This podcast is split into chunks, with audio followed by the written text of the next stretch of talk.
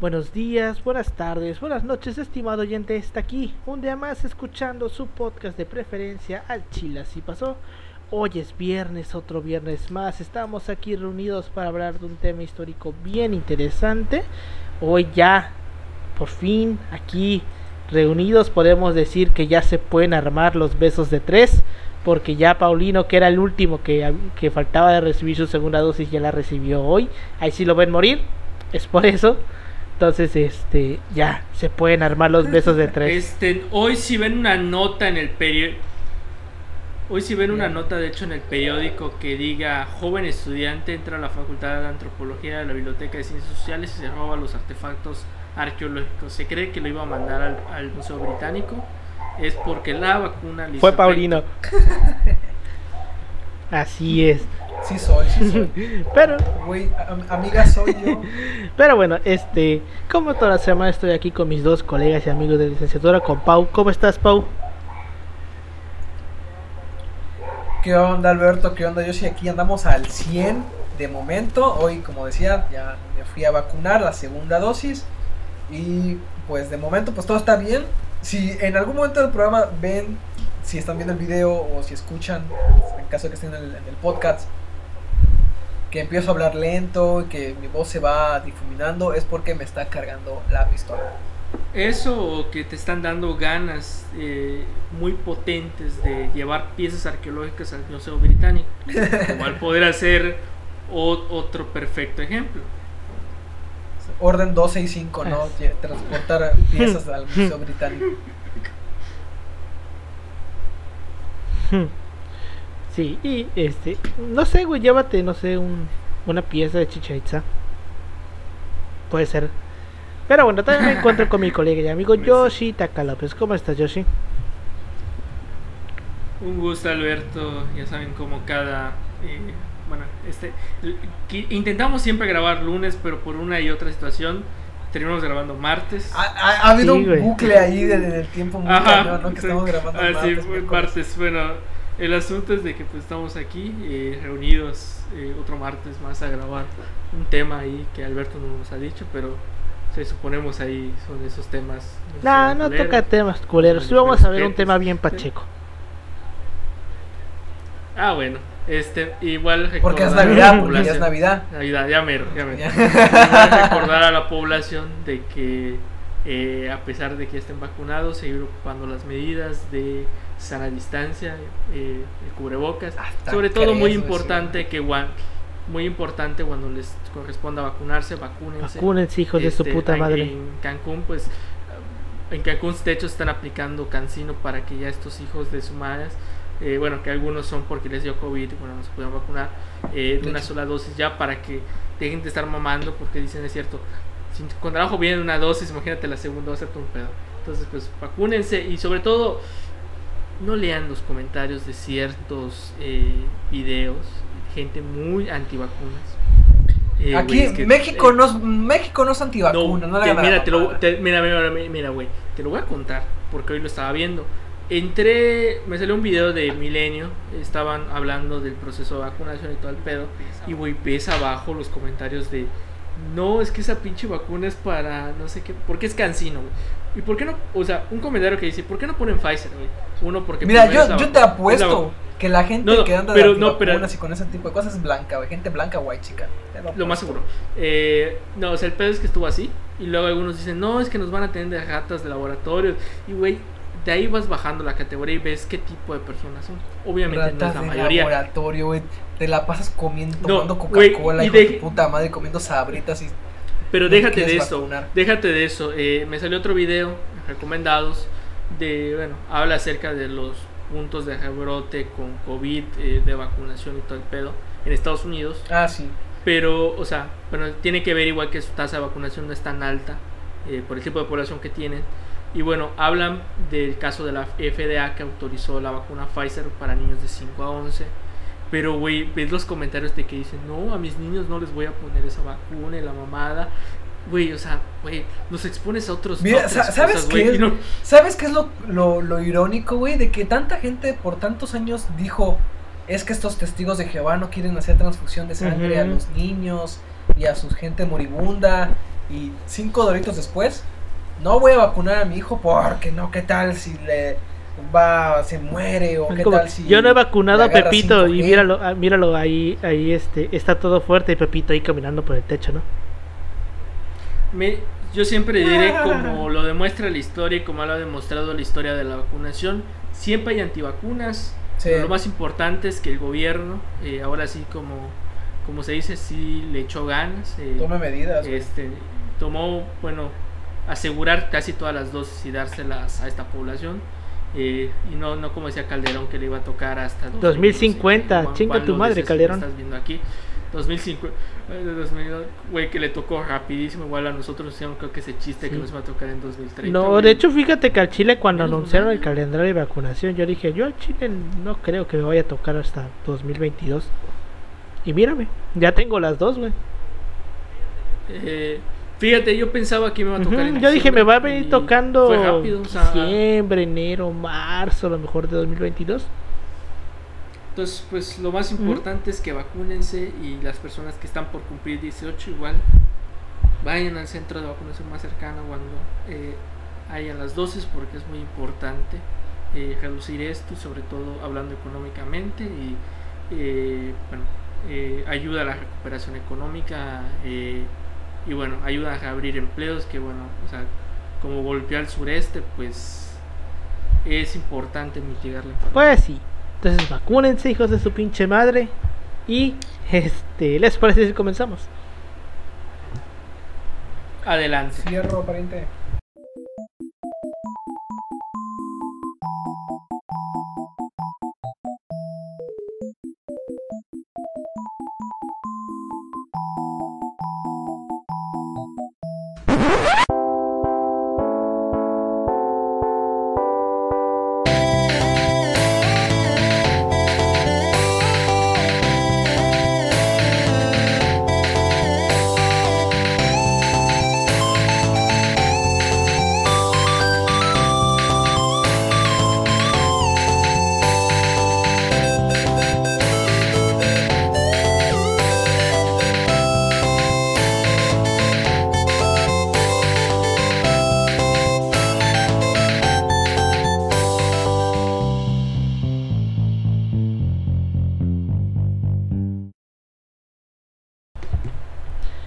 Bienvenidos al Chile Así Pasó, un podcast de historia mexicana y universal, donde su servidor, Alberto González, le va a contar a Ángel Paulino Chan y a Yoshitaka López una historia chusca, bizarra, increíble o surreal acerca de algún personaje, proceso o hecho acontecido en nuestra historia. En este podcast nos dedicamos a contar lo que pasó en el pasado, sea de la manera la que sea, pendeja, bizarra, surreal, etc. No obstante, cuando hablamos de acontecimientos puntuales, o sea, cosas que puntualmente pasaron, como podría ser el asesinato de Colosio, la derrota de Hitler o los atentados del 11 de septiembre, pues O cuando la o cuando la o cuando México contrató una vidente. una, vidente para. O la infidelidad de Carla Panini. Exacto. Bueno, igual, Cuando hablamos Es otro tema que, que yo prefiero. No, que es un tema que yo prefiero no opinar. Pero pues sí, entonces cuando hablamos de, este, de estos puntos muy, muy, muy específicos, este, pues estamos hablando de puntos de inflexión, donde se marca un antes y un después. Como ya mencionamos, la historia se encarga de contar ese acontecimiento que significó el punto de inflexión. Pero hay otra rama literaria que no entraría en el estudio histórico, que teoriza lo que pudo haber pasado si este acontecimiento no pasó Uh, o no pasó o pasó de alguna manera diferente. Historias- Algunos definitivamente podrían considerar como se lo podrían considerar, perdón, como una gran chaqueta mental, pero aún con esto es interesante pensar en el que hubiera pasado. El día de hoy vamos a filosofar un poco, hablando a lo mejor de chaquetas mentales y realidades alternas. Vamos a hablar sobre las sucronías. Aquí, dato curioso. De hecho, dato curioso. eh, esto se lo comentaba Alberto, creo que hace un mes, dos meses, de que había, nos Ujú. había llegado un comentario de que, oigan, ¿cuándo sacan un, un tipo de esas historias? Y pues se lo comentamos a Alberto, pero por unas y otras cosas, pues nos había eh, concretado que decir que sobre todo estas historias subalternas. Ahí, de hecho, ayer me salió una recomendación que decía: ¿Qué hubiera pasado si Alemania hubiera ganado la Primera Guerra Mundial? Ay, güey. Hay un Guerra. videojuego que lo explica. Exacto. Ah, bueno, está, está, Bueno, y varios, chida la ¿Cuál era? Está, ch- está chida la teoría. Ah, ah, Ah, sí, digo, hay varios juegos chingo. Sobre todo ahorita vamos a ver que pues de la Segunda Guerra Mundial hay un chingo de cronías, güey. De este, pues qué hubiera pasado si los nazis hubieran Este, ganado. Del Segundo Imperio, güey. Del Segundo Y vamos a Imperio, tocar una eh, en el caso mexicano, que pues ya la conocemos porque ya la hemos mencionado en otros capítulos, pero ahorita lo vamos a ver un poquito más a detalle.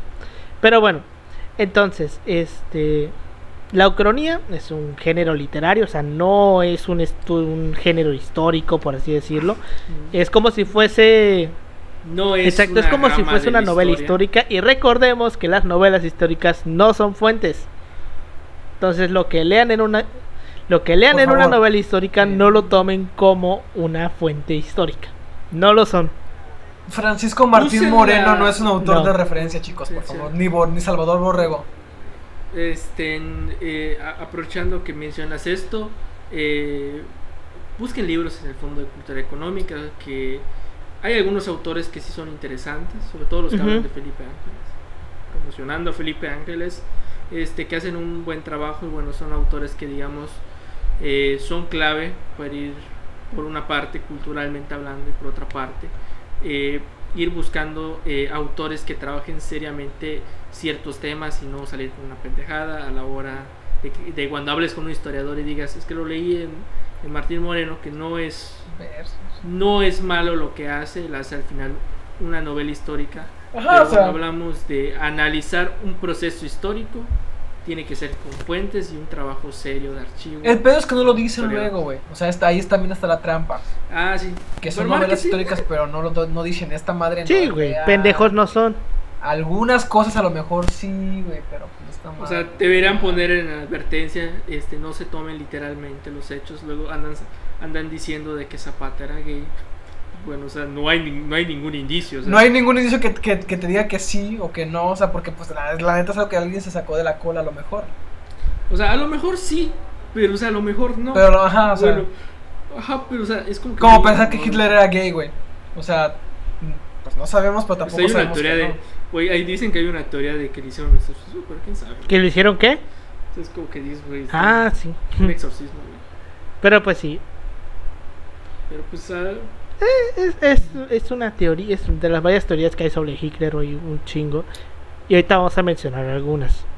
Pero bueno, entonces como mencionaba, la ucronía es un género literario que pues también se le podría denominar como una novela histórica alternativa, porque pues es alternativa al final de cuentas, y que se caracteriza porque la trama transcurre en un mundo desarrollado a partir de un punto en el pasado en el que algún acontecimiento sucedió de forma diferente a como ocurrió en la realidad.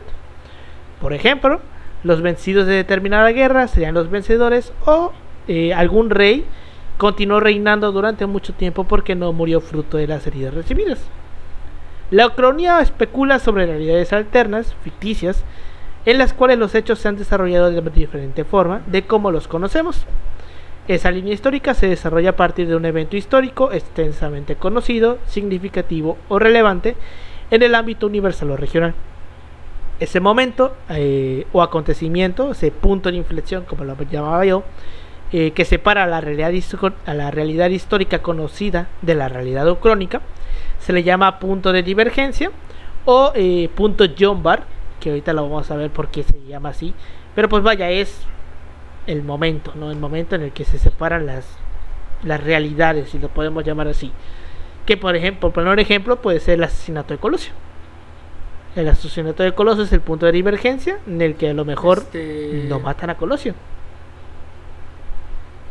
Entonces, este, O cómo se llama, o bueno, algunos que se fuman la idea de qué hubiera pasado si el primer imperio se hubiera exacto. ¿Qué hubiera pasado hecho, si no hubieran, no matado a Madero y Pino Suárez? ¿qué hubiera pasado si la revolución mexicana hubiera sido apagada por el gobierno de Porfirio Díaz? Si la revolución maderista no hubiera, nunca hubiera tenido éxito. ¿Qué hubiera pasado si... Exacto. Güey, ¿sabes qué yo siento ahí? hubiera habido una revolución a lo mejor social, socialista, güey. Mira, O sea, si hubiera mantenido la presión hasta que ya después de que llegara toda esa madre del influjo, pegara cabroncísimo. pues yo siento que a lo mejor algo así. Mira, si chance tenemos en cuenta, güey, No que sé, pero mi, li- mi línea alterna es de que qué hubiera pasado si Felipe Ángeles hubiera sido presidente. también no, puede ser que a lo mejor no no hubiera durado tanto. No, las fuentes i- no, las fuentes indi- indican que sí, porque tenía, eh, digamos, cierto consenso con ciertos grupos, pero al final no. O sea, estaba como que muy cabrón, pero sí. Sí, pero pues por ejemplo, ahorita lo que mencionaba Paulino de qué hubiera pasado si no hubiera no hubiera fru- eh, resultado fructuosa la revolución maderista y que hubiera hubiera una revolución socialista. Si tenemos en cuenta eh, o tomamos como punto de partida que Porfirio Díaz se muere en el mismo año, solamente que en vez de morirse en Francia se muere en México. Para cuando llegaran estas ideas de la revolución rusa, ya Porfirio Díaz estaría muerto. Porque la revolución rusa es de 1917 y Porfirio Díaz se muere en Bueno, 1915. tal vez un Bernardo Reyes, pero quién sabe. Ajá, a lo mejor hubiera subido Bernardo Pero Reyes. hubiera dejado a Bernardo Reyes. a lo mejor a Félix o Díaz. de sus- de sus- Yo siento que hubiera dejado a Félix. Díaz. Ah, Gualimantur, No, exacto. Limantur, Ajá. Bueno, el punto no es. creo. El punto Limantur es, güey, que no me acuerdo si ya lo he mencionado en algún episodio, pero este, la Revolución Mexicana, nos arda el hocico o no, bien podría considerarse como una revolución comunista o socialista, güey. Porque este No, fíjate que es que le- lo que el, el punto que que, mira, le faltaría, güey, sería el hecho en- de buscar la dictadura del proletariado. Porque No es- realmente no- no es si lo vemos es que- desde el punto de vista de la primera revolución, la revolución maderista que está apoyada por Zapata, ¿qué busca? Tierras, eh, mejores condiciones laborales, el fin de la desigualdad social. Es que, es que es lo que dicen los autores, o sea, la revolución en la práctica es una revolución, Ajá. sí, Agraria. este, a- agraria, pero no al punto de un radicalismo como lo fue la revolución rusa. Porque, o sea, es- esto lo veíamos, por ejemplo, Paulino y yo lo veíamos en las lecturas de México y el Imperio del Mal. Esto, o sea, que los autores lo dicen, o sea, no necesariamente es un radicalismo. Y al final, este, Obregón y Calles les dieron largas a las potencias para no pagar. Y nos hicimos pendejos, güey. Básicamente.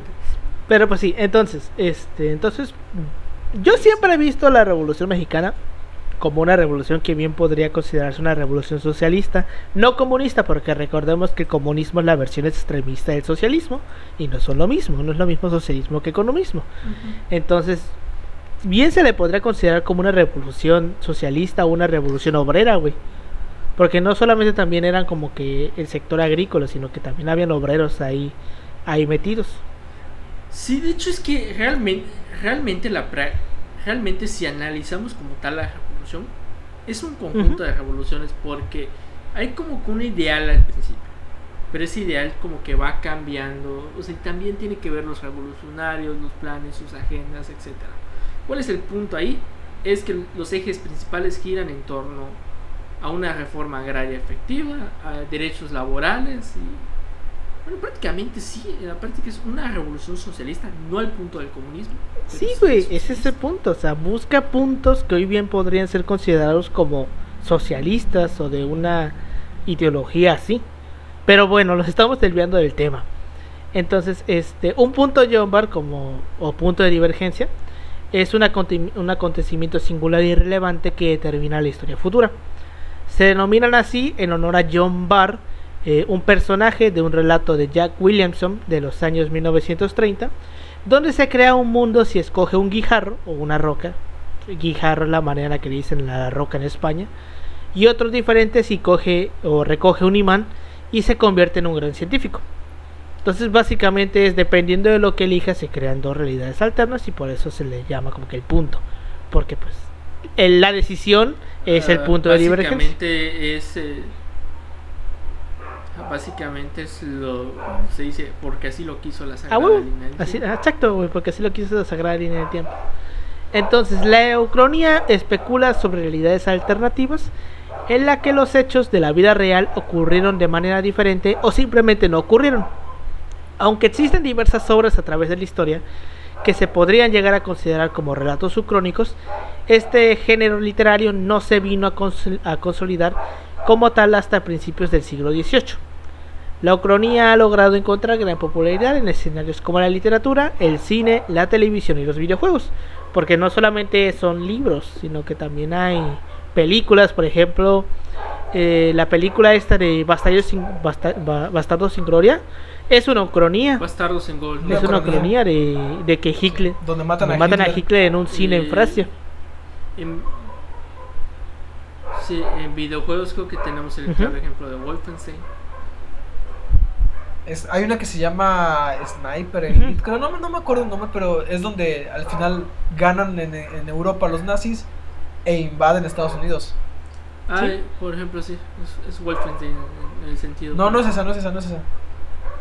No me acuerdo Ajá, pero videojuego, pero- igual, o sea, hay, va- hay varios. O sea, hay, un- hay ejemplos para dar y prestar, ¿no? Pero bueno, este William eh, Winthrop Young describe la ucronía como un compendio literario, literario inestable de entretenimiento y conjeturas. Este, pocos otros tipos de narrativa demandan tanta suspensión de incredulidad.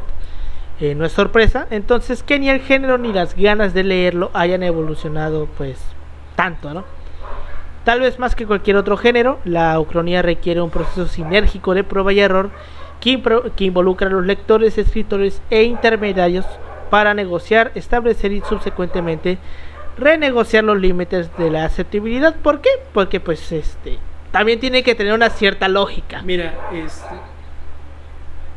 Esto es prácticamente el tipo. El es como si lo pusiéramos en perspectiva y este género es como un tipo RPG. Dependiendo de las acciones que tú elijas, se, se ¿cómo se llama?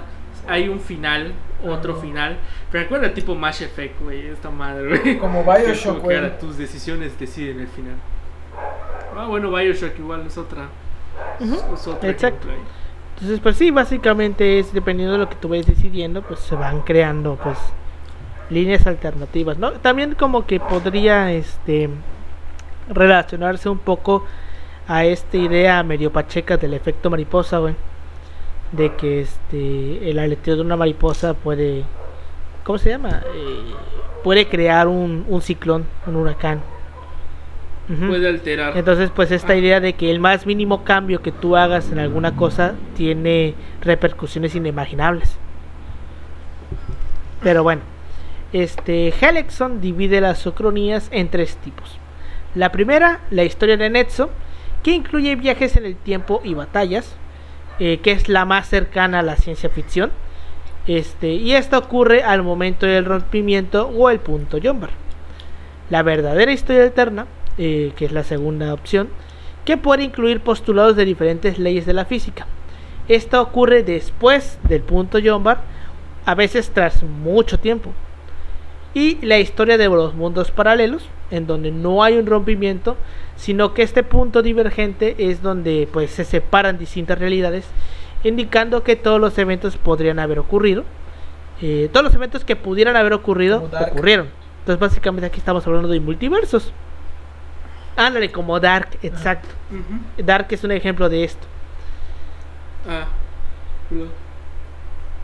Bueno, igual hay una serie que está en Netflix, se llama 1983, que habla acerca de qué hubiera pasado si el, el- o sea, si no se hubiera colapsado la Unión Soviética.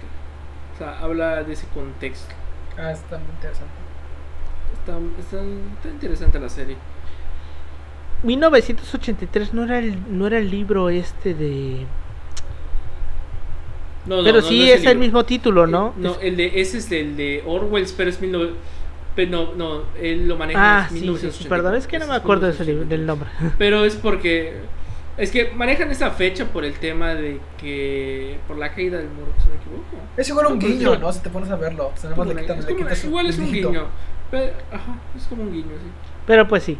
Entonces, No, pero fíjate que sí tocan la. Pero fíjate que en los primeros episodios tocan la lectura. de Orson Welles. En los primeros episodios tocan esa lectura. Pero. Es, Hmm. otra, es otro tema. sí. Porque está en los libros prohibidos. Tiene sentido para mí. Pero bueno, este, las ucronías, como ya, ve- ya mencionaba antes, deben cumplir con algunas características pues de cajón, ¿no? La primera es que tenga, tenga, tiene que tener un substrato estable de hechos incon- incontrovertibles, pero los contrahechos o hechos alternos eh, descritos en la narrativa deben exceder estos hechos, deben tender a privilegiar el rol de los individuos en la historia, pero también disociar a los individuos al fraccionarlos en múltiples versiones de sí mismos. Este, tienen que estar orientadas a la una opción futura, pero repetidamente pasar por un menú de opciones simultáneas. Y este, en niveles de trama, personajes y temporalidad deben tener aspectos posmoder- posmodernos como la indeterminación, la multiplicidad y la no linealidad. Y también la más lógica, pues que tiene que tener sentido lo que estás escribiendo, porque pues si no, qué pinche, qué pinche caso tiene. O sea, no vas a hablar de una ucronía donde los nazis ganan y los nazis, los nazis traen marcianos, güey, a la Tierra. O sea, eso ya es una chaqueta mental totalmente. O sea, Eh, o sea, básicamente ahí Rosa un más, más hablando de ciencia ficción, a lo mejor, o sea, entra más como que en otro género. O retoma otro o, o retoma otros géneros igual. Pero o sea, lo ideal no es hacerlo, sino es como que mantener una coherencia dentro de güey. historia. Que como mencionamos, no necesariamente eh, digamos en la práctica se tiene que cumplir esto, ¿no? Pero por el tema de vender. Diga, Pero así. bueno, este, incontables relatos subcrónicos han aparecido en años recientes en un amplio rango de temas. Por ejemplo, los nazis ganan la Segunda Guerra Mundial, la Revolución Americana falla, Jesús no fue crucificado, la Confederación gana la Guerra de Secesión, Estados Unidos, la bomba atómica no se lanza, Ah, está muy interesante esa. Ujú, Ahorita, de hecho, ahorita la vamos a mencionar. Hitler escapando y escondiéndose tras la guerra. Porfirio Díaz estando en el poder y la revolución mexicana totalmente reprimida. Un chingo de temas ahí, ¿no? Entonces, este, una de las más, de las más, este, ¿cómo se llama? De las más concurridas, las que se suelen usar siempre, pues es que los aliados pierden la Segunda Guerra Mundial que pues es como el tema más popular. Este, y este idea de que los aliados, o este relato crónico de que los aliados pierden, pues este tuvo su popularidad en las primeras tres décadas después de la Segunda Guerra Mundial. Y este, en esta, en este tipo de historias, pues mostraban que pues los nazis al ganar, pues traí, tenían como que sus ideas moralistas de que traían un, un infierno a la tierra. Porque pues ya saben, ¿no? La idea que tenían los aliados sobre los nazis. Que muy lejos de la realidad no estaba, pero también pues se, se- se- sí, también se hacían sus chaquetas mentales. Pero no. O sea, sí. Lo exageraban. Lo exageraban. Pero, o sea, lo ex- o sea, sí es verdad todo- todos los crímenes que cometieron. Pero digamos, no al nivel que la propaganda decía. Pero pues vaya, también hay que entender que pues es propaganda de guerra, güey. O sea, vaya. Este, desde los 70 sin embargo, las narrativas de estas ucronías han disminuido su nivel de horror y se caracterizan ahora como un escenario mucho más normalizado y tolerable. O sea, se, sí ganaron los nazis, pero no trajeron el pinche infierno a la tierra, sino que simplemente pusieron sus ideologías. O sea, hay un mundo medianamente estable, pero tampoco estamos hablando de un puto infierno. Como lo quieren pintar, de que bajó Satanás o la mamada así. Este, ahora hay otro otra idea que viene de esta de esto de, de los aliados gana- perdiendo la Segunda Guerra Mundial. Este, o bueno, aquí en este caso sí la ganan en una novela de Norman Spinrad que se llama El sueño de hierro, donde Hitler pierde la Segunda Guerra Mundial, emigra a Estados Unidos y se convierte en un escritor de ciencia ficción de segunda. O sea, el güey se pone a escribir libritos, güey. Es una, es una idea interesante. Bueno. Bueno, o sea, bueno. Ahí hay muchas cosas. En este mismo mundo alternativo donde estaba esta novela de que Hitler se va a Estados Unidos y se hace un escritor, este, se sitúa una novela eh, que se llama Patria de Robert Harris. Este, en esta novela está escrita como un relato policial y comienza en, los, en el 64 con el hallazgo del cadáver de un jerarca nazi en el lago Havel y en el contexto aparece una imagen de la Unión Europea manejada por el Reich alemán, donde los, alemanes ganan la guerra, donde hay guerrillas soviéticas en los montes Urales, apoyados por Estados Unidos, y los, las policías de distensión imaginadas como un calco de las, conversiones, de las conversaciones entre la URSS y los Estados Unidos durante la Guerra Fría. Entonces, básicamente aquí estamos hablando de que técnicamente estaría hablando que la técnicamente estaría hablando que la URSS no es comunista. Más o menos. De que la URSS no termina por despegar después de la Segunda Guerra Mundial, porque realmente la URSS no despega hasta después de la Segunda Guerra Mundial. O sea, no. Entonces, más o menos lo que está diciendo.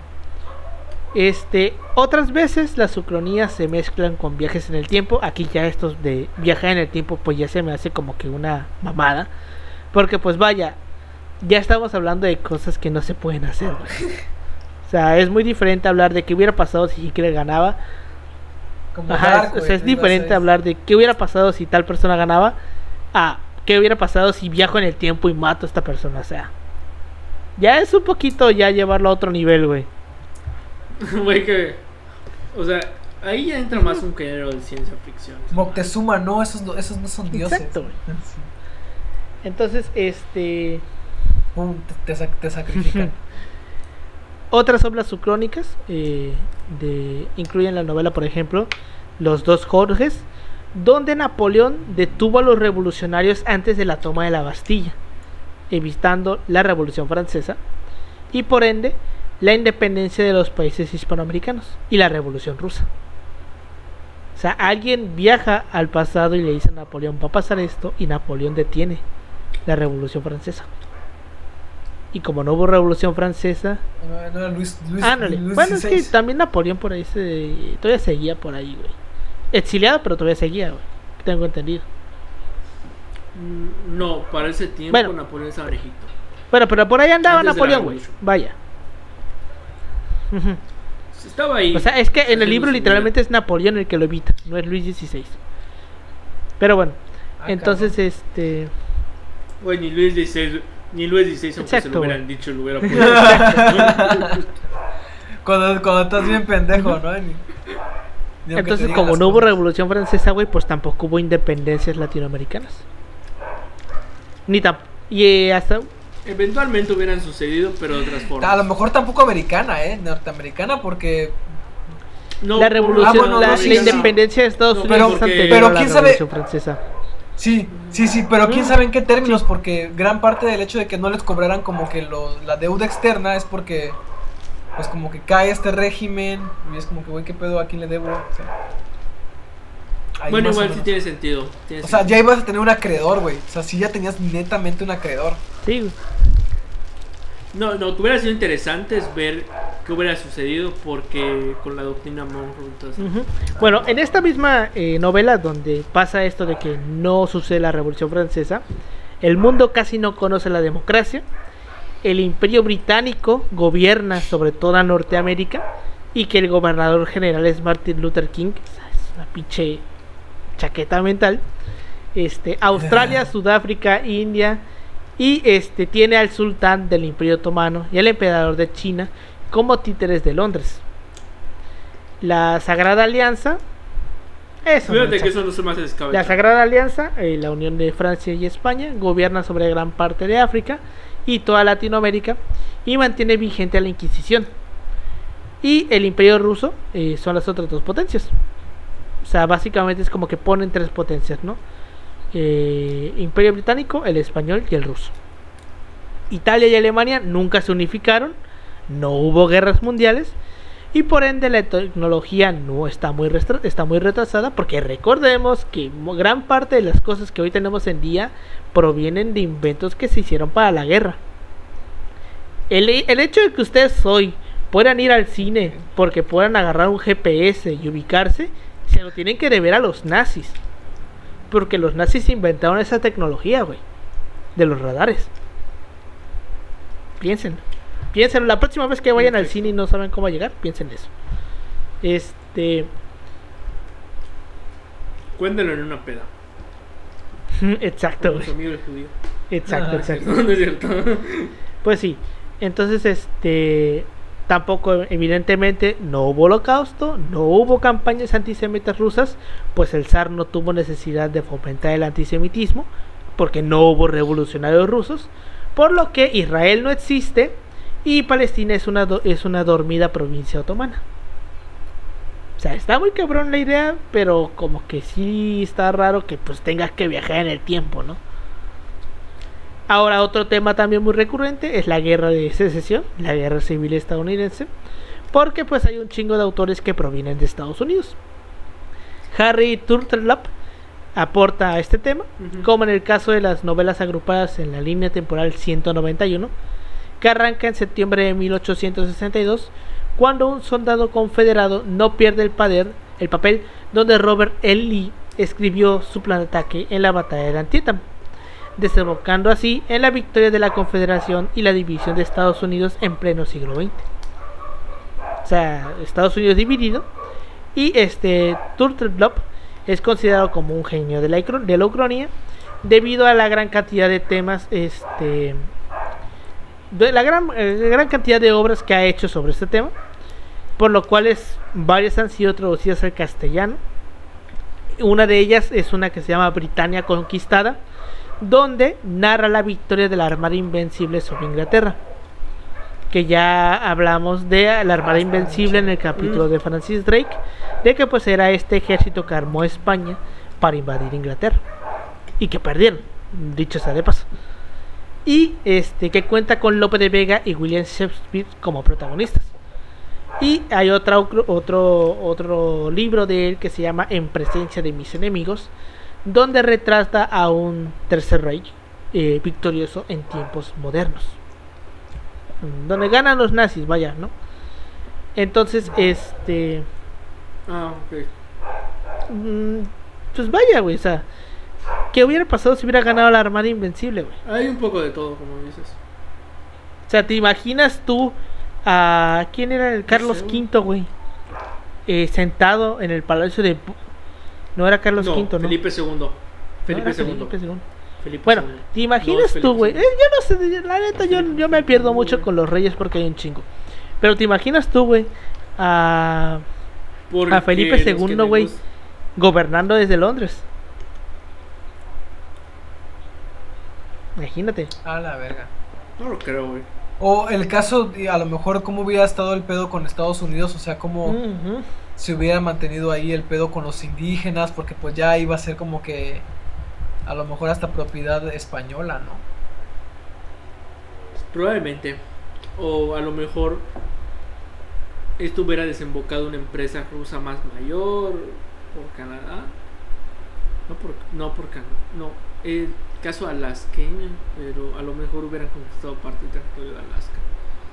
Pero igual es poco probable. Pero es como dices, güey, o sea, sí es como que un gran planteamiento de que a lo mejor ganaba la armada invisible, la, la armada invencible, pero como tal el plan original estaban establecer otro monarca que es, era creo que la casa. Ajá, irlandesa. Y bueno, o sea, pero sí es como que un gran planteamiento. Un estado más eh, evocado a España, tal vez les hubiera dado las posiciones de las 13 colonias, ¿no? En el caso americano, se lo hubiera dado. Es que está interesante pensar en esto, güey. ¿Quién sabe? Porque luego cuando perdían batallas entre estos vatos, me parece que sus colonias no se veían luego afectadas, se veían afectadas las posiciones en Europa. Entonces a, A lo mejor, mejor- ahí sí hubieran pedido pos- posesiones en Europa. No miento. No hubiera pasado nada en América porque. Están muy lejos. No, no, no, no, no. No, no, no, sí, sí. Sí, como tal. Es que lo que pasa es que con Isabel hay algunas expediciones. Se empiezan a hacer con Enrique VIII. Pues ya me acordé. ¿eh? Ahorita ya vienen las. Eh, O sea, Enrique VIII patrocina una pequeña empresa que encuentran. no Porque ya saben que a los ingleses les excitan las islas, güey. Las islas, güey, no mames. Y bueno, el pedo es de que pues es una zona pesquera y la mamada, pero dicen que no, güey, no, no, no más patrocinio. Y con Isabel, eh, pues sí hay como que un mayor auge. Pero ella lo que quería eran las islas Antillas. Porque ya saben que a los ingleses les gusta mucho, les excita las islas. Y más las que producen azúcar. Eh, este, más Jamaica, como- a huevo. Jamaica. acá, ujú. Este, pero es realmente con Jacobo I, que es el hijo de Isabel, que empieza la expedición a las 13 colonias. Entonces, probablemente, a lo mejor en el caso europeo hubieran otras. hubieran afectado, pero pues sí es como que interesante ver qué pedo hubiera pasado. Sí, güey, o sea, es, es, es interesante. Y ahora, si ponemos el caso mexicano de ucronías, pues tenemos un chingo. Pero eh, hay una. Hay una. un punto que yo estaba leyendo. Y es que realmente no hay tantas ucronías mexicanas. Porque eh, los mexicanos. Exacto, qué bueno. Y qué porque bueno. los mexicanos hasta cierto punto tendemos a tenerle mucho respeto a nuestra historia. Entonces, Ah, sí, güey. Agradecenselo, a, Exacto. agradécenselo a Cárdenas. ya vas con celos. Ya vas con celos. Ya Que Vasconcelos podría ser un nazi y todo lo que Cárdenas quieran, era pero su huella es innegable. Era pinche Socialdemócrata. nazi, güey. Pero mínimo, mínimo el vato no se armó unos campos. No digas eso, yo conozco a todos sus hijos y fui a todas sus Bueno, no- no fiestas. era una- ¿Cómo- ¿Cómo es esa frase de rica Yo famosa conozco latina? sus obras No, inéditas. no era un, no era un nazi, güey, pero... Pero No, sé. ella, ella no es así. O sea, vaya, no era... Ella no es así. Conozco a todos sus hijos y fui a todas sus fiestas. No, pero o sea, eh, realmente, o sea, yo estoy estudiando este proceso y bueno, o sea, eh, cuando tú lees este, cómo se inicia este proceso de ah, culturizar al país con la revolución, te das cuenta que los historiadores Sí. tienen un punto muy importante ahí porque su fin de escribir historia es generar unidad nacional, por eso Ujú. no surgen En esos pedos. Que luego ya la historia regional hizo otras cosas, eh, que la verdad fue bueno el, el denote de la historia regional para rescatar ciertos eh, personajes en la historia. Exacto.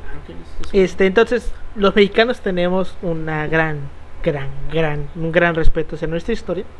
Pero aún así hay grandes momentos de los cuales se podrían hacer buenas novelas históricas. Así que si alguien aquí nos está escuchando y, tiene, y, se, y se anima, le vamos a dejar aquí algunos. Primero la Revolución Mexicana. La Revolución Mexicana nunca pasa. Pongamos nosotros. O, o, ajá, o- O la revolución. Madero sí le hizo Exacto, caso Madero sí encarcela Huerta. Eso es un gran punto, güey. De que Madero no es. Ma- Madero no se pasa de pendejo, güey. Y sí le hace caso a Huerta. A, a su hermano. Eso y pone. Eso O- a fe- Hidalgo O sea, sí es- entra a Ciudad de México. Está. por ejemplo, el caso de la Este. independencia. Otro. Este. O a lo mejor. Eh, Vicente Guerrero. Manda la sí- verga y sí- Turbide. Pon tú. Sí, consolida la. Pon tú, manda la verga y turbina y no, no pactan. y- no pactan el plan de Iguala. Pon tú. Este. ¿Qué más? Este, Santa Ana. hay- de hecho, No estaba yo leyendo que hay un libro Ah, donde Texas. este, Santa Ana nunca llega a ser presidente de México porque se mata en un accidente de caballo. Un accidente muy común en su época, que hoy nos parecerá estúpido, pero que era muy pinche común en su época. Y este que como Santa Ana nunca llega a ser presidente, México sí pierde Texas, pero no por una guerra de independencia, sino por otro motivo, no me acuerdo cuál. Lo más seguro es que hubiera sido una beta. Pero, O- sea, pierde Texas, pero no pierde los demás territorios. Es una historia así, eh, igual es una un libro donde Que, pues Santa bueno, Ana muere y no no se pierden la pues lo que es Nuevo México, Arizona, güey, California, todo eso. Bueno, la Alta California. Porque así se le llamaba. La Alta California, que bueno, bueno, eh, haciendo contexto de esto, Estados Unidos en la práctica no le interesaba Texas, Ujú. le interesaba la Alta California. Para, ajá, pero es como que otros puntos ahí que bueno, o sea, eh, sobre todo cuando tengan tiempo y lean, lean el caso de las relaciones eh, internacionales, pero más que nada las relaciones exteriores entre México y Estados Unidos. Te explican muchos puntos del proceso tejano y bueno, sobre todo que el proceso tejano es como que muy interesante porque realmente en la práctica el agresor fueron los fueron- parece que no pero los americanos fueron los agresores Porque ni el centralismo. Exacto, es que, güey, realmente la historia de la, de la guerra México-Estados Unidos contada por los estadounidenses es que el gobierno mexicano este maltrataba o mamada, perjudicaba a los ciudadanos estadounidenses viviendo en sus territorios No, y que en, en no, es pro de que- protegerlos, de proteger su libertad, invadieron México para quitarles sus territorios y darles paz a esos ciudadanos. Una reverenda mamada porque sabemos que eso no pasó así. Lo que pasó fue que esos güeyes vinieron y nos los quitaron. Porque hay ¿Por qué? Porque hay una sola cosa con el cual este se puede meditar esa historia. En esos territorios no vivía ni Dios, güey. No vivía nadie ahí. Era tierra de nadie. Es que, por ejemplo, son. Es que el pedo de que estos vatos lo que hacían, se saltaban Ajá. la frontera. Que obviamente el gobierno mexicano decía, no te saltes la pinche frontera. Los detenían y decían, no les Sí, están güey. violando sus derechos. O sea, es que Así es una excusa muy pendeja, güey, la verdad. cuando di- cuando Pero esta es la historia oficial de los Estados Unidos. Así enseñan en las escuelas la guerra México-Estados Unidos, güey. De que Estados Unidos la hace bajo la justificación de que tiene que ayudar a sus ciudadanos viviendo en esos territorios donde son maltratados.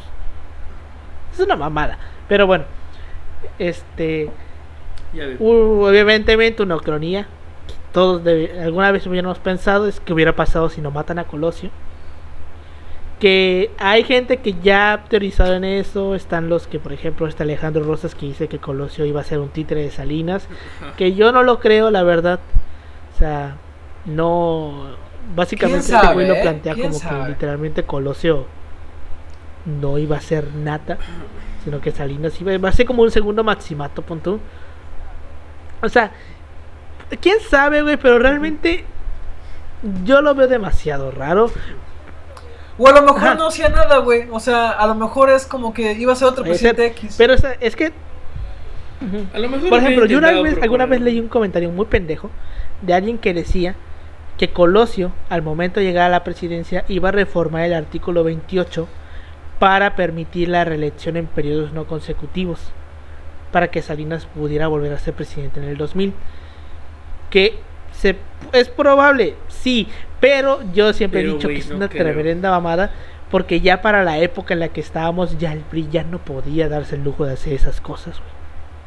O sea, ya ahí la oposición Ajá. le iba a meter un madrazo, un, lo iba a frenar en seco, güey. Más con, Más con el efecto del 94. güey. Bueno, pero es que también tengamos en cuenta, si no muere Colosio, no se crea la, inestabil- la inestabilidad política que desemboca en el error de diciembre. O sea, es que, es que Bueno, la muerte de Colosio puede, no solamente es de que qué hubiera pasado si lo hubiera gobernado, sino de que el error de diciembre no sucede, güey. O bueno, si sucede, no sucede al grado en el que sucede. Porque, o sea, sí, vaya, en algún punto íbamos a valer verga porque lo que estaba dejando Salinas era un auténtico cagadero, sí. Pero es que también mucho de lo que pasó en ese, en ese error de diciembre vino por la fuga de capitales producto de la inestabilidad que se estaba forjando. Que vino por el asesinato de Colosio, por el asesinato de, de Ruiz Macié y todo esto. Entonces, este. Sí le hubiera tocado una crisis muy seguramente porque pues en algún momento la bomba de, de lo que del cagadero que estaba dejando Salinas, güey, le iba a explotar. Pero quién sabe si hubiera sido una crisis del calibre que llegamos a tener, güey. A lo mejor se hubieran controlado. Que de todas maneras ya, ya hemos... Y, y, bueno, se me viene, se me viene a la mente algo, algo mejor. ¿Qué hubiera pasado si este vato de Calderón hubiera traicio- traicionado a Obrador? ¿Qué hubiera pasado si no se acepta el güey? Ahí Es que hay un montón de temas, ¿eh? hay un montón de temas que... Sí, güey, sí. Pero bueno, este, entonces... Pero los que están de moda ahorita es el caso del imperio. O del por... El de qué hubiera pasado si Maximiliano no? Ajá, sí. o el de Iturbide, güey. Es que entre los entre entre los mamadores siento que el más querido es el de Maximiliano. Por el hecho de ser europeo, güey. Ay, está güerito, güey. Entonces, este, por los mamadores. El vato se mete unas cosas, güey. Pero bueno, Pero pues eso te La, la pregunta igual era cuánto hubiera durado el imperio. O sea, yo siento que el igual imperio está- hubiera está caído, güey. De todas maneras, triunfa. porque cabrón, tienes Sí. arriba a Estados Unidos. O sea, En efecto, y de hecho esto se ve en las relaciones internacionales de que no le querían dar. No lo querían ni por. O sea, lo toleraban porque Sí, tenían sí. que. De hecho, o sea, justamente tenían que. yo estaba leyendo que este durante la guerra de secesión Estados los los secesionistas, los sureños, los que apoyaban el- la esclavitud, dicho sea de paso, este mucho de lo que ellos usaban como instrumentos de guerra, comida, víveres, todo esto, los- lo, lo compraban a México por la frontera. Y este lo, el gobierno central de Estados Unidos no podía hacer nada para evitarlo, porque si les, pon- les cerraban la frontera, se iban a meter en un pedo con el imperio. Porque en este tiempo son la guerra de secesión estadounidense con la guerra y la segunda intervención francesa son sucesos contemporáneos que suceden al mismo tiempo. Entonces, Fíjate que ahí está. cerrarles la frontera sería no abrirse un pedo tal- con el imperio, con Francia, que ya no les convenía, güey. ¿Qué ibas a decir, Yoshi? Eh, que ahí es está como que medio cabrón porque juega, no solo juega el imperio, juega y mucho el gobierno de Juárez, güey, porque está cabrón porque el norte como tal lo controla el gobierno de Juárez. Pero como tal es un pedo, güey, porque tampoco pueden actuar mucho para ayudar a Juárez porque se hace miedito de que los franceses nos chingan, Sí. güey. Ahí fíjate que el, que era- el gran actor ahí de todo el pedo es este vato de Matías Romero. Y como tal, lo que permiten estos abastecimientos es que con los que negocian realmente son con los caciques del norte, que son los gobernadores de ahí. Entonces, pues, está, está, chingón el pedo, güey, porque ven las relaciones de cómo México jugó a los dos bandos. De beneficiarse, bueno, que al final no salió bien. Ajá, bueno, ya sabes, ¿no? no puedes subir las albergas porque la neta tienes el agua hasta aquí, ¿no? Che, Ahí hubiera sido interesante que, que hubiera ocurrido si no se da la intervención. México se medio estabiliza un poquito y es- entra en secesión Estados Unidos. Yo, digo- yo creo que hubiera sido muy interesante ver qué rol hubiera jugado. De México hecho, ahí. fíjate, güey, que en esta novela que yo comentaba donde Santa Ana eh, muere, no hay segunda intervención francesa. No hay guerra de reforma, güey. Porque nunca hubo, eh, pues, un centralismo. Cuando hubo- nunca hubo una guerra entre liberales y ¿Qué- qué- conservadores. qué Entonces, como nunca hubo esta guerra, México se estabiliza económicamente y comienza a prosperar. Y justamente menciona esta parte que mencionas, güey, de el papel de México en tiempos de la guerra de secesión estadounidense. Que algún día vamos a hablar de ella, pero este lo menciona, güey. Porque sí está interesante. ¿Qué, hubiera, qué papel hubiera tenido Benito hablando, hablando, hablando de hablando de que dices esto de la guerra de secesión estadounidense, hay periódicos muy chingones, porque o sea, lo vimos en las lecturas que tenemos que, tenemos que hacer en, esas ma- en esa materia que te decimos, en donde, güey, ves a los periódicos que literalmente le está llevando la verga a los confederados. Pero, güey, hacen artículos, güey, como si estuvieran ganando. Güey, esa madre- la. Debemos dar gracias, güey. ¿Qué hubiera pasado si nunca se hubiera inventado el internet? O sea, Fíjate, ahí está muy cabrón eso también. O sea, ¿qué hubiera pasado si no... A México, güey. Hablando del caso mexicano, ¿qué hubiera pasado si el internet no- nunca hubiera existido? O sea, chance seguiríamos con el PAN o con el PRI, güey. O sea, este pedo de alternancia seguiría siendo como que una... Como que un tipo de fachada nada más para una democracia gris. O sea, este pedo del internet no, no hubiera habido la, la, la caída de Mubarak. Mubarak era en Egipto, ¿no?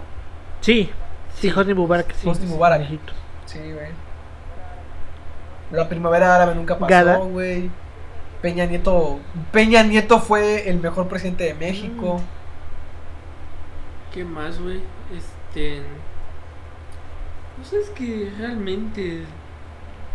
Si lo ponemos en, si lo ponemos en perspectiva, en el, as- en el espectro político hablaríamos de una política más tradicional que la actual, que ya, bueno, o sea, ya mezcla elementos con redes sociales, análisis. A lo mejor Trump nunca hubiera llegado a ser presidente porque. Ajá, porque le ganó por eso, ¿no? Las noticias falsas. por, por los fake news. Tampoco Obama, porque la campaña de Obama estuvo realmente todo basado.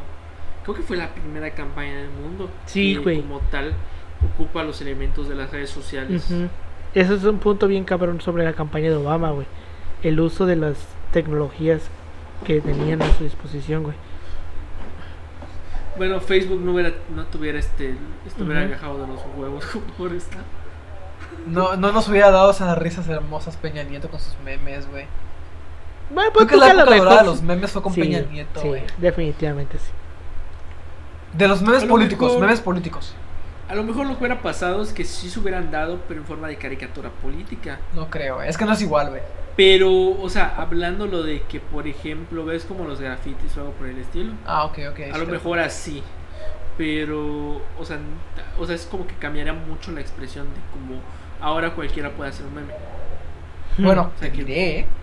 te diré. Bueno, que en, en la práctica, se, lo, tú ah, lo bueno, en la hacer. práctica sí, sí, cierto, Tú, sí. tú lo puedes Tú lo hacer. puedes hacer. Obviamente que el meme se vuelva viral es otro pedo. O sea, tampoco, de hecho, hasta cierto punto no existirían como tal servicios de streaming o potenciaría una serie u otra. Porque, o sea, tiene mucho que ver ese pedo. Ah, Hablamos de que... El Chavo del de- 8 seguiría siendo lo máximo en este país. No más seguro, a lo mejor. Bueno, a lo mejor... No, el cine de oro yo hubiera valido madre porque eso fue en tiempos deportivos. Imagínate nomás. Pero no sé, güey, es como que... Güey, ¿qué pasa si no hubieran así mandado a la basura todo lo que fue la- la- el cine de oro, güey? O sea, esa, esa, esa parte del, del cine mexicano. No, no hubiera existido Alfonso Sayas, güey, las ficheras, no, las películas de ficheras, Está, está, está cabrón, ¿eh? potencia. Pero pues sí. Entonces, eh, regresando al tema, una de las ucronías más famosas, o tal vez la más famosa en el ámbito literario mexicano, es la ucronía de este José Emilio Pacheco, que yo se las mandé para que la leyeran, la del Obregonato, Ah, la de... sí. donde Obregón no sí, muere la del... donde León Toral no lo mata.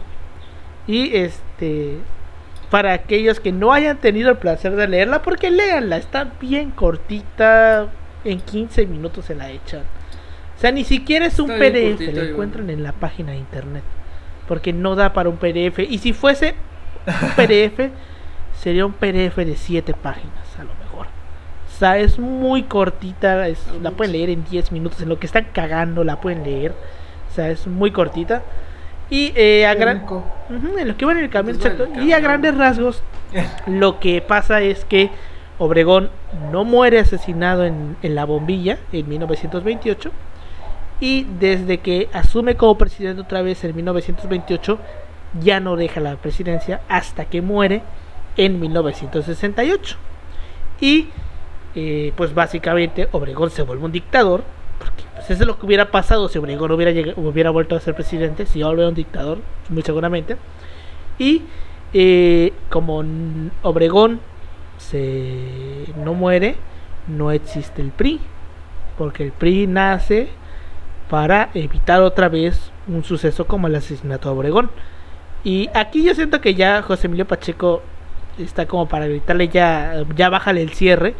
Porque este él pone como que el PRI no existe, pero sí el PRO, que es Partido Revolucionario Obregonista. Que es básicamente el PRI, pero con el nombre del PRO. O sea, Fíjate, no se me hace... de- Por el pinche ego de. Obregón, no se me hace muy... obviamente, ¿no? muy Pero bueno, entonces este crea el PRO y se vuelve presidente vitalicio. Y él en su figura de presidente vitalicio, pues es presidente, pero está el cargo de primer ministro. Que ese cargo de primer ministro lo fueron ocupando los presidentes en el orden en el que iban tocando. Lo, lo ocupó Ruiz Cortines, lo ocupó Alemán, lo ocupó es, todos los presidentes, ¿no? Vaya. Una especie de Hagamos de cuentas. Pero llevado al extremo. Exacto. Entonces, este crea el PRO, le cambia el nombre a la Ciudad de México a Ciudad Obregón. Es lo que te digo de que No o sea, sí lo sí creo, lo creo, porque eh. pues este este Pinche Obregón tiene un pinche este por ejemplo, la Iglesia Católica no era, no era una iglesia católica como tal, sino que era una iglesia obregonista que enseñaba el catecismo obregonista, que literal en el texto dice cómo se obtiene la la paz derramando un poco de sangre mala para que pueda vivir y prosperar la sangre buena. ¿A qué aspiran los niños mexicanos? A venerar al, al caudillo y tratar de ser, co- ser como él en todos sus actos. ¿Qué es el poder ejecutivo? El poder de ejecutar la voluntad de la patria y defender la muerte a muerte contra los enemigos de la revolución obregonista. Entonces, básicamente lo que pone José Emilio Pacheco es Obregón instaura una, una dictadura con culto a la personalidad. Este, al punto en el que la revolución no es una revolución mexicana, sino es una revolución obregonista, porque recordemos que Obregón termina por agarrar esta idea de la revolución mexicana como tal, porque él es el único que queda vivo de los caudillos importantes. Ajá, de los originales. De los que originales. queda vivo. Porque todos al final se terminan muriendo. Se murió Madero, se murió Villa, se murió Zapata, se murió Carranza, se murió Victoriano Huerta, se murieron todos. Menos Obregón. Y justamente, no solamente se murieron todos menos Obregón, sino que Obregón nunca perdió, güey. Una batalla contra estos que murieron. Entonces Obregón queda como, como la verga, güey. Como lo más guau que ha existido. Y por eso instaura esta idea de que la revolución no fue una revolución mexicana, fue una revolución obregonista. Porque nunca perdimos. Y yo fui el único que quedó. Entonces, sí es posible que esto lo haya hecho Obregón, porque pues, Obregón no era el más santo que nos pudiéramos imaginar. Güey, Yu- Yucatán, Yucatán hubiera seguido socialista. O sea, estos lugares que eran que, te- que bajo Obregón eran tenían regímenes socialistas hubieran probablemente seguido socialistas. Este Güey, es que ¿cómo se llama? sí Carrillo tiene Puerto no hubiera muerto porque no Carrillo hubo Puerto rebelión no de la sea, Es que es que es, es un si no muere Obregón, güey. Sí, güey. Pero bueno, entonces este también en esta ucronía José Emilio Pacheco pone que Obregón se, caja se casa con María Félix, con la actriz de cine. no, Eh, quería nada, ¿eh? Este, que según se supone que este, sus aduladores lo comparaban con Julio César y la mamada. Y que este, el primer ministro en el momento de su muerte es Gustavo Díaz Ordaz. Y cuando se muere Obregón, se arma una junta donde Díaz Ordaz se junta con el secretario general de la COT, que es este, la Confederación Obregonista de Trabajadores. Que esta es este el secretario es Fidel Velázquez. Que algún día vamos a hablar de Fidel Velázquez porque pinche Fidel Velázquez es un personajazo, güey. Fidel Velázquez es el de no, Veracruz, Fidel ¿no? Velázquez no es veracruzano, no, no. ¿Es no, el de no, Veracruz? Sí, güey. De- Es el vato que Es se el quedaba vato dormido en, la- en las sesiones del Congreso. güey. Pero el vato estaba, creo que en, el En la CTM, güey. la CTM, ¿no? En la- ¿O él, fue, el- él fue la líder de la CTM, CTM ¿no? por 50 años, güey. Fidel Velázquez fue líder de la CTM por 50 años, 52 creo. O sea, el vato es verga, o sea. Eh, no, no, no, no nació en, este, en Veracruz al parecer. Porque Ah, es que lo confundí con, con, tu, con tu paisano que era gobernador, güey. ¿Quién es? con Fidel llamaba Herrera Fidel, Beltrán. güey, me acuerdo. ese, güey. Ese hijo de puta. No, este, Fidel. Velázquez, paradójicamente, es del Estado de México. El lugar más pinche priista de Ay, este, de este lugar, de este país. Está. Pero bueno, entonces, este. Que a ver qué pasa en 2000. ¿Qué pasa en las Ya ves, güey.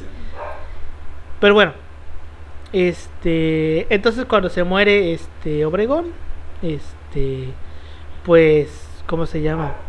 Se, hay el gobierno de Díaz Ordaz pues llama que le lloren al caudillo, que se vayan a despedir de él.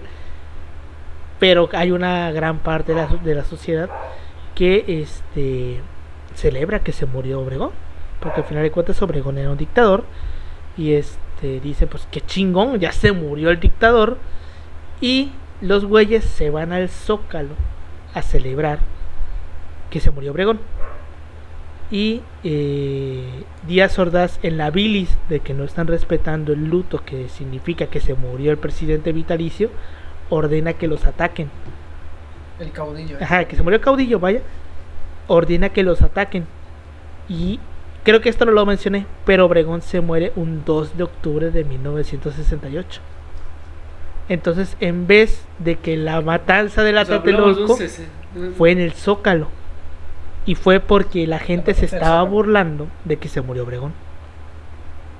O sea, está muy, está, está muy interesante esta idea que tiene José Emilio Pacheco, sobre todo por este punto de que justo se haya muerto el 2 de octubre, güey. Este. Pero pues imagínate. O sea, imagínate, imagínate qué hubiera sí, pasado sí. si no muere Obregón. Ya lo sé. O sea, yo siento que si hubiera. eh, Obregón se hubiera convertido en un dictador. Pero no sé si al grado en el punto, al punto que José Emilio Pacheco lo muestra, en el que Ajá. enseñaban catecismo. A lo mejor no hubiera durado como. Obregón, como el Dios supremo. O sea, yo siento que ahí sí ya se la vuela al punto y ya, como decía, de gritarle que ya le bajara el cierre, güey. O sea, A lo mejor hubiera triunfado la revolución de la huertista. quién sabe. Mm, ¿Quién sabe? A lo mejor. Yo siento que, lo, que, que, que chance y... No, o sea, no, pero, o sea, no se hubiera dado en el contexto de calles. Se hubiera dado, digamos, en un contexto donde vuelva a ser presidente y ven de nuevo las mamadas que está haciendo Obregón.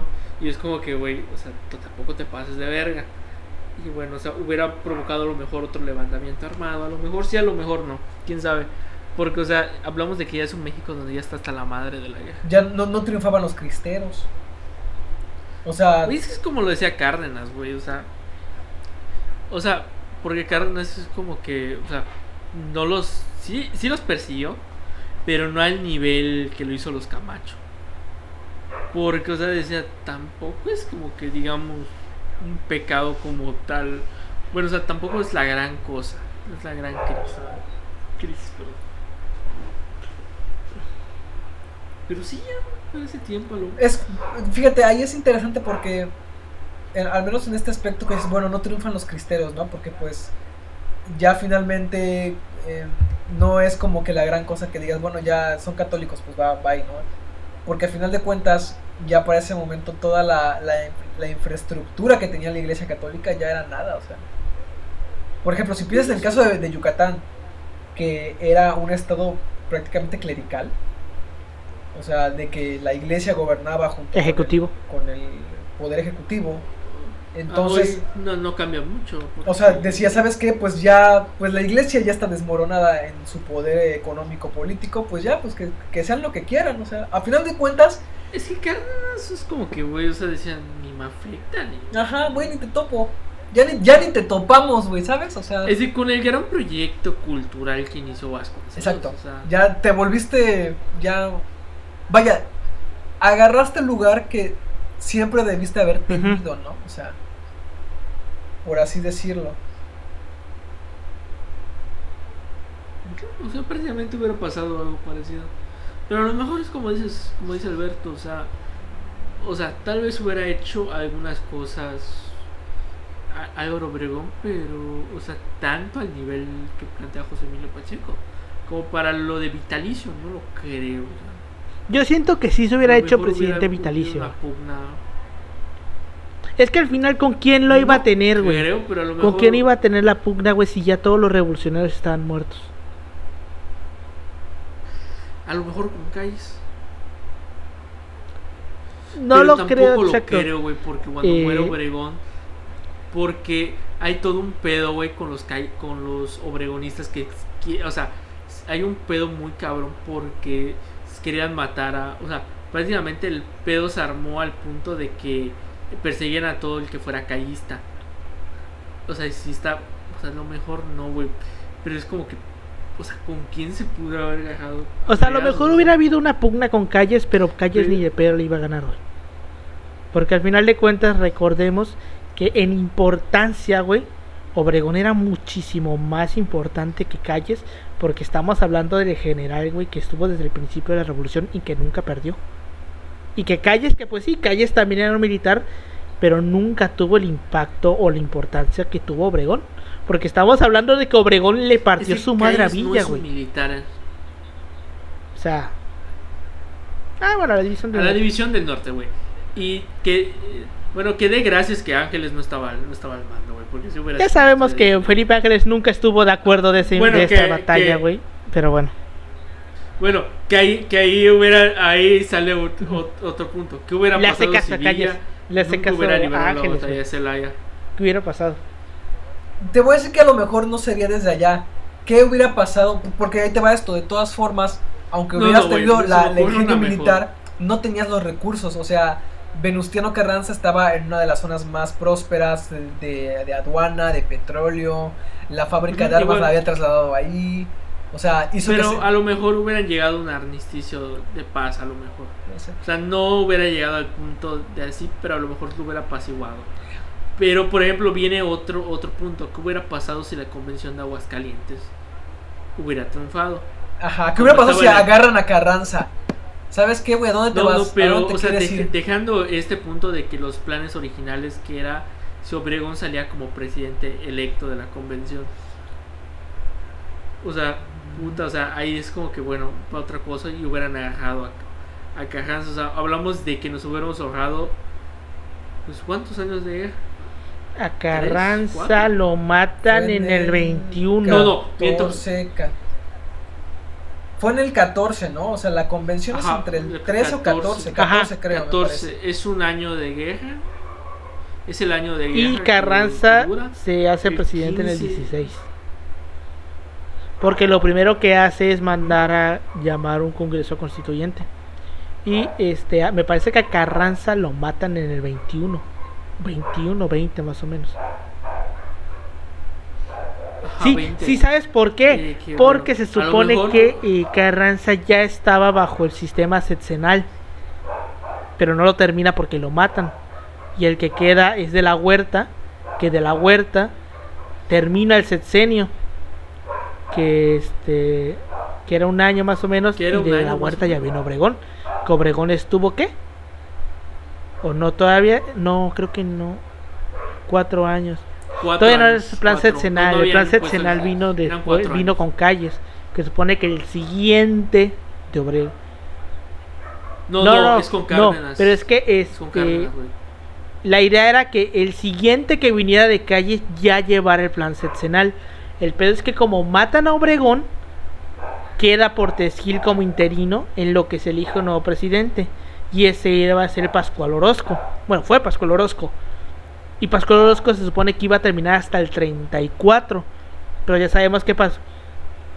¿No No? Pascual Orozco es el que ¿No es termina electo después de, de... Ah, sí, era, era Portesgil el que quedó como interino, ¿verdad?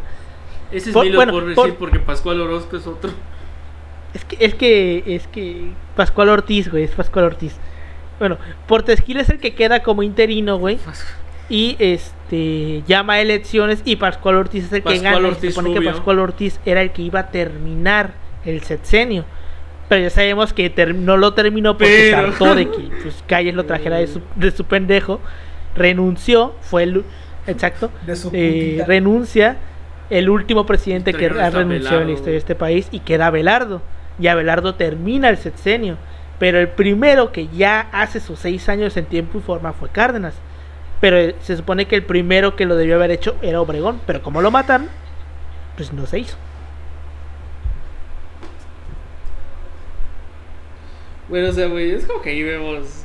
Güey, hay un chingo de, Sí, de- dónde o sea- sacarle esta madre, güey. Es- Porque a lo mejor, güey, o sea, ese es el caso de Aguascalientes. ¿Qué hubiera pasado si la convención hubiera triunfado? O sea, prácticamente, si hubiera habido una pugna entre Villa, no con, no, no creo que con Villa, a lo mejor con Zapata. Pero Zapata es como que el pedo de, güey.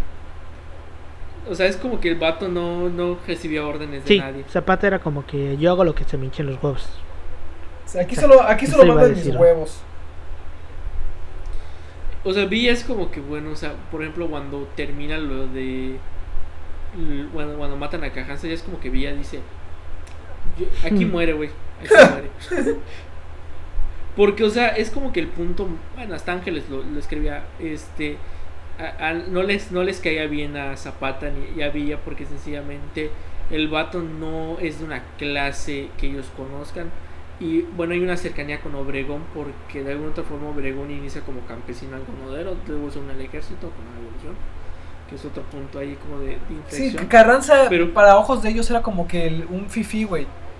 Sea, para ojos de pero, ellos era un que Pero estaba por ejemplo, o sea, si, advenedizo. si, sí emputa mucho, por ejemplo, el caso militar Ángeles, porque dice, se me hace una pendejada lo que hacía, o sea, militarmente hablando, Ángeles se le hace una pendejada lo que hacía eh, eh, Carranza, porque decía, ya tienes Zacatecas, tienes las formas de ampliar esta revolución, pero el vato lo veía más como una politiquería, entonces eso es lo que le imputaba a Ángeles. De, por eso nunca se llevó bien con Carranza, güey.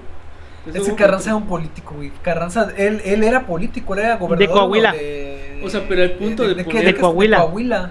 O sea, güey, o sea, hasta el punto de poner... O sea, güey, es que estuvo tan cabrón, por ejemplo, lo de la elección, eh, cuando iba a salir el vato, que era su último año, que iban a organizar las elecciones.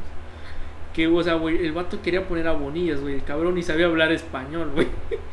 o sea, güey, así de cabrón, por ejemplo, estaban estos caprichos de Cajanza, güey. Que al final, Mira, ejemplo, Carranza era un cabrón. jefe, güey, o sea, en la práctica. Lo único bueno es que es que puso a Alvarado en el, en el, Mm, en el sí. momento adecuado. Ahí podemos decir que fue una buena decisión.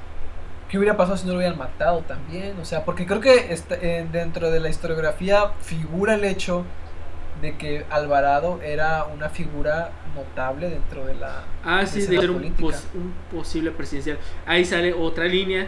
Que qué hubiera pasado si Carrillo Puerto hubiera aceptado la presidencia, el- la candidatura a presidencia. Verga, güey. Porque A Carranza lo mejor lo hubiéramos propuso, tenido no este el voto femenino mucho antes. Fíjate, ahí hay ¿Quién otra historia. Porque No creo, porque No, no, que fíjate, luego sea fíjate. Carranza el que lo, lo, lo, No, lo, no. lo- lo- lo tapa. Es que fíjate, lo que pasa es que el voto femenino, el pedo de que hay ahí es que Calle se los iba a dar. El pedo es que está ya esto de los cristeros y se da cuenta que las mujeres son las que más apoyan. Dicen, ni de pedo les voy a dar ni el derecho a votar ni el derecho a ocupar eh, cargos públicos por este miedo con la iglesia. Y esto se viene arrastrando en los diferentes gobiernos hasta que Ruiz Cortines les da chance. Bueno, bueno, Adolfo Mateos al principio lo hace, pero en el, creo que en el, en el aspecto regional. Y ya con. No, miento, perdón, perdón. Es. Sí, no es con Ruiz Cortines todo. Adolfo Mateos luego, pero me confundí. Es que, güey, no sé por qué pensé que Adolfo Mateos. Sí, el que le da el voto a las es- mujeres es Ruiz Cortines. Digo, no. A nivel, a nivel federal. No, Ajá, por eso. no. El que lo da a nivel A nivel federal es Ruiz Cortines, porque ya de antes había un- se hizo una prueba con alemán, que era darles el voto a nivel municipal, Eh, que fue ajá, como sí. una prueba así como para ir tanteando, pero ya el que se los da es Ruiz Cortines. Que por eso Ruiz Cortines, Dios lo tenga en su santa gloria. Sí. Pero no en el sentido como López Portillo, güey. ¿Cómo lo mamas? Era, era un abuelito, güey. Se olía a Fíjate hockey, que. Cor- Es que.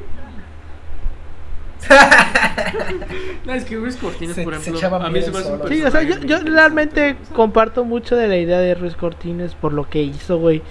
De, pues viniendo de un sexenio tan culero como fue el de Alemán, güey. Que se hacía lo que quería Alemán, güey. Y le daba dinero a quien quería, güey. Y, al, final, al final de cuentas, güey, el día de hoy, hasta hoy, la familia Alemán sigue viviendo de la herencia que le dejó, el- le dejó Miguel Alemán por todo lo que se chingó, güey, en contratos. O sea, o sea, hoy los alemanes son empresarios producto de esas herencias que les dejó, güey. Pero bueno, este... Hay una gráfica de eso, de, de dónde vienen las, las fortunas de los millonarios aquí en México. güey. Está ese pedo, güey. Bueno, es que es como que el punto de ahí de que o naces en una familia millonaria o te quedas pobre para toda tu vida. O sea, porque, o sea, no hay Bueno, pues sí. Entonces, este... Básicamente... eh, Se podría decir que Ruiz Cortines hizo un poquito lo que... Básicamente el peje hizo un poquito lo que Ruiz Cortines hizo. Pero Ruiz Cortines sí lo aplicó. De que pues sí, este... Se redujo muy cabrón el gasto público, güey. Bueno, o sea, son. este, se implementó esta medida de que tú quieres ser un funcionario público, va, pero primero tienes que declarar no qué es, lo que estuvo tienes. tan cabrón el pedo. Si no, no vas a, no, si no pasas, güey. Es que estuvo tan cabrón, es que estuvo tan cabrón el pedo de Ruiz Cortines, es que en el caso de la deuda externa, la logró pagar, o sea, hablamos de que eran como 200 y algo, y la dejó creo que casi pagada hablando Ujú, del güey. 75%. Ah, es lo que estábamos viendo la, la clase pasada, ¿no? Sí, güey, la vicitudes de la normalidad, que está mal el Sí, tema. sí, sí. Porque era otro título, pero se confundieron. Sí, de que se logra de la, el monto total termina quedando en el Sí, güey, o sea, es 10%, que Ruiz original. Cortines a- Ajá, a- algo así. en, temas, en temas de finanzas públicas, güey, o sea, fue otro pedo. A- a- creo que al grado, güey, Ah, o sea, que, redujo tanto la- el la- nivel de, de corrupción y el grado de gasto público que los mismos empresarios que se beneficiaban de los contratos de construcciones en el tiempo alemán se le terminaron yendo encima, güey. Y le terminaron organizando un boicot que terminó en la devaluación del 53. Que si bien, si fue una devaluación muy pequeña, devaluación es devaluación y está culera. Esta devaluación que hizo Luis Cortines fue lo que provocó tener los 20 años de prosperidad que fue el milagro mexicano. O sea, todo lo que al final le terminó, le terminamos dando el crédito a, a Díaz Ordaz de que fue el sexenio con mayor crecimiento económico, en buena parte es porque esta devaluación que hizo Luis Cortines, pues, mm, ¿cómo se llama? Amarró el peso al dólar, pues, o sea, como que lo dejó en un punto en el que ya no era tan fácil joder la economía, güey. O sea, tiene un rollo muy económico muy detrás, güey. Bueno, que se hubiera conocido a Portillo, se hubiera sorprendido el vato. Ya, ya para Ay, cuando llegó Portillo, ya. Ruiz Cortines estaba muerto. Entonces, por viaja, cierto, viaja en el tiempo por, por cierto- viaja en el tiempo para matarlo. por cierto, o sea, para que vean de que un presidente del sureste logró Ujú. establecer De Veracruz, el último presidente de Veracruz. pero, es, pero es del sur, pero es del, pero es del Pues, sureste. pues el güey, él, Veracruz la no es parte donde sureste, yo ¿no? estoy, sí. Es que es el pedo, güey. Veracruz es tan pinche grande que es norte, centro y sureste al mismo tiempo, güey. Ajá. Bueno, les quitaron el pico, les, Ya lo les quitaron regresaron. el pico de donde. Este, Ruiz, Ruiz Cortines era, de- era del puerto, güey. Del puerto de Veracruz. Entonces, así sureste, sureste. Quería sureste, pues no es. Era del centro. O sea, Está en el centro. pero pues es el, es el último Pero presidente veracruzano que ha tenido México. Desde él ya no, ya no se ha llegado. Yo no me acuerdo quién fue el último que lo intentó. no me preguntes. No, porque no me acuerdo. No sé, ahorita andan con esto de que el presidente, el gobernador de Yucatán posiblemente sea un presidente. Yo siento que, yo siento que, No quién creo, sabe, güey. porque Te voy a decir por qué no, güey. Porque, vaya, es como que diga Samuel García. Samuel García tiene mucho peso, pero a nivel norte, ¿sabes? O sea, harías una campaña muy regionalista y es como que en, en- en Quintana Roo es como Ni de que, topo, ¿no? o sea, No, no, Ni te no topo. pegaría. O sea, O sea, yo siento que pegaría, sabes. Ni te pega. Yo siento que el PAN sí es capaz de darle la candidatura a Villa, a Vila. Y aquí te va un plot twist. Y guarden este comentario para 2024. Sea quien sea el que le den la candidatura del PAN, siempre y cuando no sea Naya, o sea, si se la dan a Vila o si se la dan al güey que acaba de salir en Querétaro, que poca cosa lo que hizo el vato que dejó Querétaro sin deuda, o sea, poca cosa. Este, si no se la dan a Naya, Anaya va a renunciar al PAN y va a caer en MC. Guarden estas palabras. Guarden estas Chance. palabras, güey, y MC lo va a lanzar como candidato. Guarden estas palabras. No creo, estas palabras. No creo, no creo que como ¿Con quién más iría? No creo, güey. Con el PG. Mm, Mm, verga, güey, el PRD ya está Sí, para bueno, sí. agarrar lo que sea, güey. La neta, el PRD está para agarrar lo que sea. Ese, ese Bueno, vive por pero- pura ansiedad. Güey, ya, ansiedad. ya dejen morir al. Güey, ya dejen Sí, morir al güey. PGD. Ya, ya. Sí, güey, esa madre, esa madre es tu pariente que ya está en estado Sí. terminal y ya nomás lo, lo tienes ahí Pero bueno, este, con esto llegamos al final de este episodio. Muchas gracias por habernos escuchado. Nos pueden seguir en todas las redes sociales como arroba así pasó podcast, en Facebook, Instagram y en Twitter. A mí me pueden encontrar como arroba emanuel56 en Instagram y en Twitter. A ti, Pau. A mí me pueden encontrar como Gilpolino Chan en Facebook y en Twitter e Instagram como Pau-3. A ti, Yoshi. Me pueden dar como Yoshi.020. se- Yoshi.0828. 0828. Ya ni ¿No me es 07? acuerdo, güey. 07, perdón. Este. no- Ni me acuerdo de mi Instagram, güey, te lo digo. Hmm. Es que estoy, estoy en finales hoy. Y ando con otras cosas. Pero sí. Ah, y decir a la audiencia de que este, pueden armar sus mini historias, pero tampoco se mamen tanto. Y a lo mejor las pueden compartir con nosotros. Ármense sus ucronías, ármense sus Pues ucronías. está interesante. Pero que tengan sentido, ¿eh? Pero eso sí, pero que tengan sentido y, y dejando en claro de que es algo alterno. O sea, no es. No, pues que si, si te dicen que triunfó el imperio, pues obviamente vas a decir, ah, bueno, esta más es algo alterno, ¿no? Sí, ya sé. Pero luego le da material a otras páginas que no voy a promocionar. ah, bueno, sí, sí, sí, sí. Pues sí. Pero bueno, este, muchas gracias por habernos escuchado y nos vemos la siguiente semana.